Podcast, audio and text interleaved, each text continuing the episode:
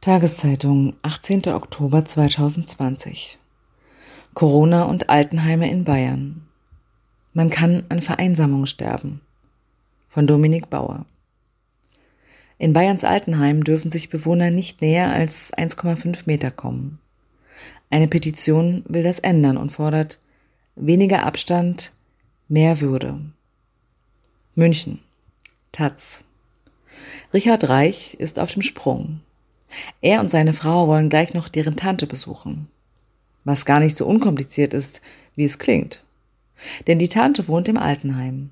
Und bayerische Altenheime gleichen derzeit Hochsicherheitstrakten, nur dass es in diesem Fall darum geht, die Insassen vor der Allgemeinheit zu beschützen. 88 Jahre ist die Tante jetzt alt und braucht Betreuung. Sie leidet unter Depressionen und beginnender Demenz. Bis vor einem Jahr konnte sie noch zu Hause gepflegt werden. Doch dann starb der Mann und es gab keine andere Lösung mehr. Sie zog ins Heim. Anfangs gefiel es ihr dort ganz gut.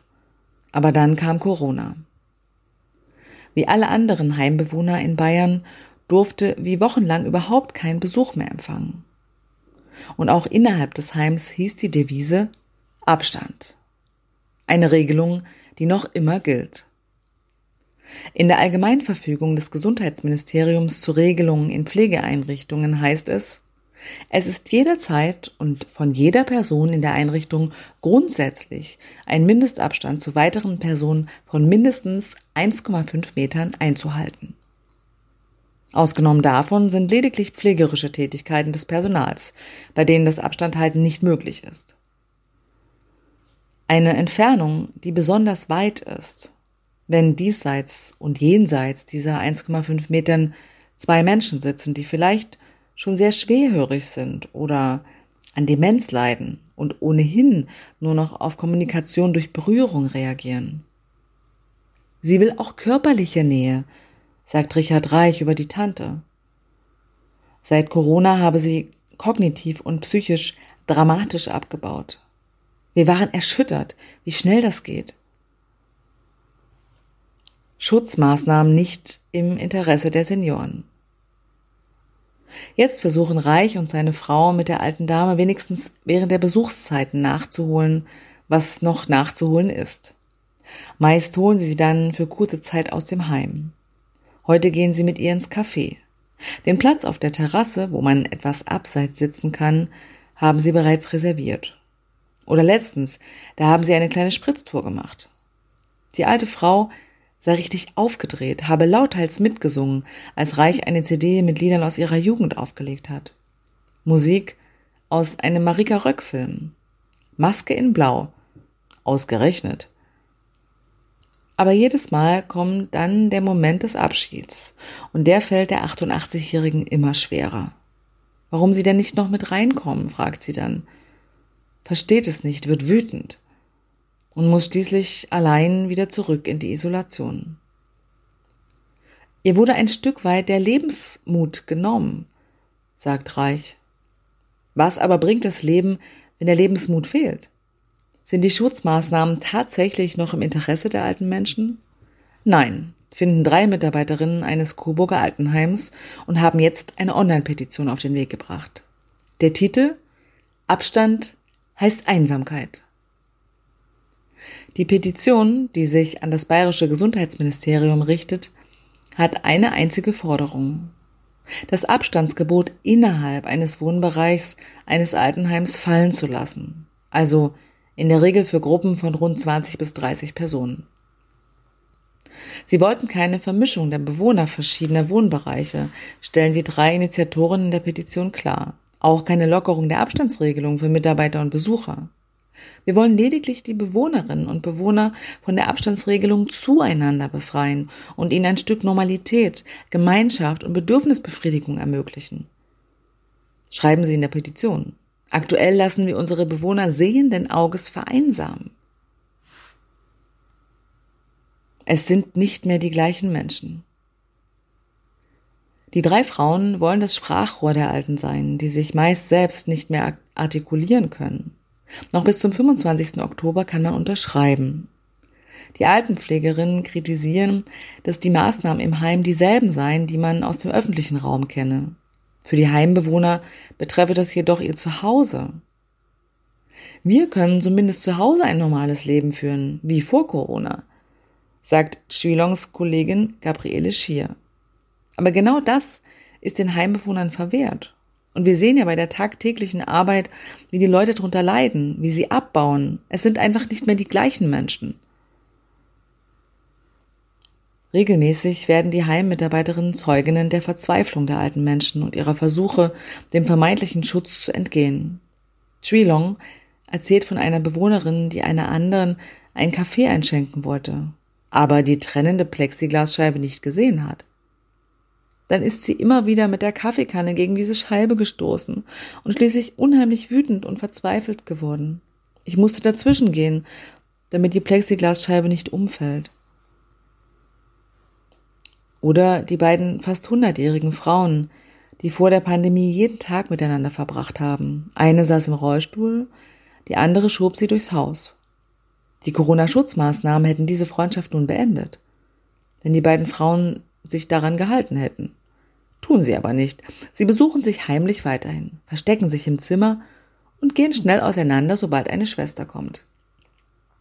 Muss man sich mit fast 100 Jahren verstecken, wenn man seine Freundin trifft?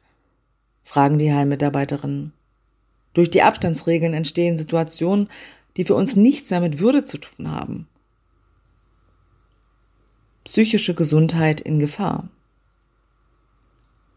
Und gefährden die beiden tatsächlich sich und andere durch ihr verbotenes Handeln?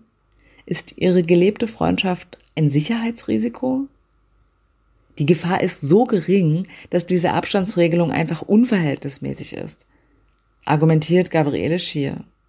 Schutzmaßnahmen sind wichtig, aber was für einen Sinn macht es, nur den Körper zu schützen, wenn die Seele leidet. Man kann auch an Vereinsamung sterben. Natürlich sitzt der Schock von Würzburg noch tief. Dort hatte das Virus zu Beginn der Pandemie im Altenheim St. Nikolaus gewütet. Mehr als die Hälfte der Bewohner infizierte sich, 25 starben. Richard Reich plädiert dennoch für einen angstfreien Umgang mit dem Virus. Im März und April sei man kalt erwischt worden. Aber jetzt haben wir eine andere Situation. Wir können testen. Wir können für mehr Sicherheit sorgen. Ob er schon unterschrieben habe? Andreas Kral freut sich über die Erinnerung. Nein, aber das werde er gleich nach dem Telefonat nachholen. Kral ist Landtagsabgeordneter der Grünen und in seiner Fraktion für die Themen Pflege und Senioren zuständig hat selbst lange in der Krankenpflege gearbeitet. Natürlich gäbe es das Restrisiko einer Ansteckung, sagt er. Aber wie kommt denn das Virus rein? Das fliegt ja nicht einfach durch die Tür. Entscheidend sei daher, die Maßnahmen zu verstärken, die das Virus erst gar nicht ins Heim ließen. Kral fordert regelmäßige Tests für die Menschen, die zur Arbeit in die Heime kämen und eine bessere Schutzausrüstung. So sollten FFP2 oder FFP3-Masken flächendeckend zur Verfügung gestellt werden. Aber für die Bewohner eines Wohnbereichs sollte man die Vorschriften lockern. Das findet auch Kral. Das ist doch die gleiche Situation wie in einem Privathaushalt. Zu Hause trage ich auch keine Maske. Gesundheitsministerin konzentriert sich auf Besuche. Warum die bayerischen Regelungen dennoch so streng sind, ist ihm genauso wie den Heimmitarbeiterinnen aus Coburg unbegreiflich. Die anderen Bundesländer sind da deutlich lockerer, sagt Gabriele Schier. Der Landkreis Coburg grenzt direkt an Thüringen. Da gibt es das überhaupt nicht. Da können die Heimbewohner ganz normal leben. Warum also ist das in Bayern nicht möglich?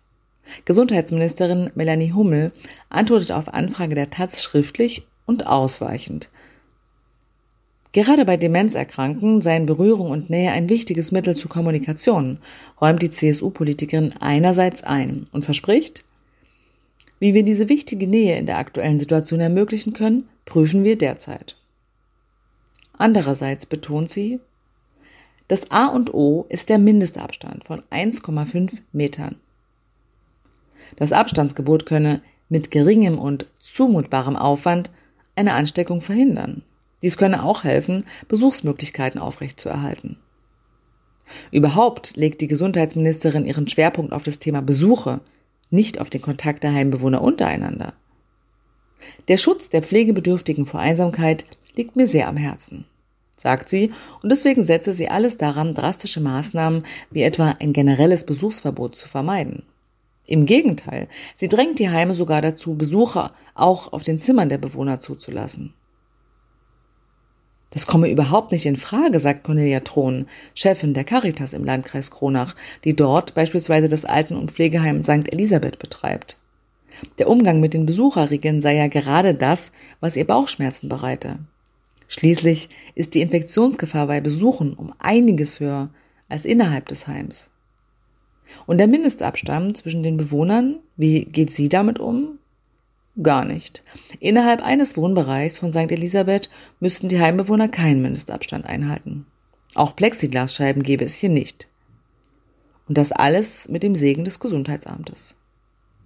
Auch die Heimaufsicht sei bereits da gewesen und habe nichts zu beanstanden gehabt.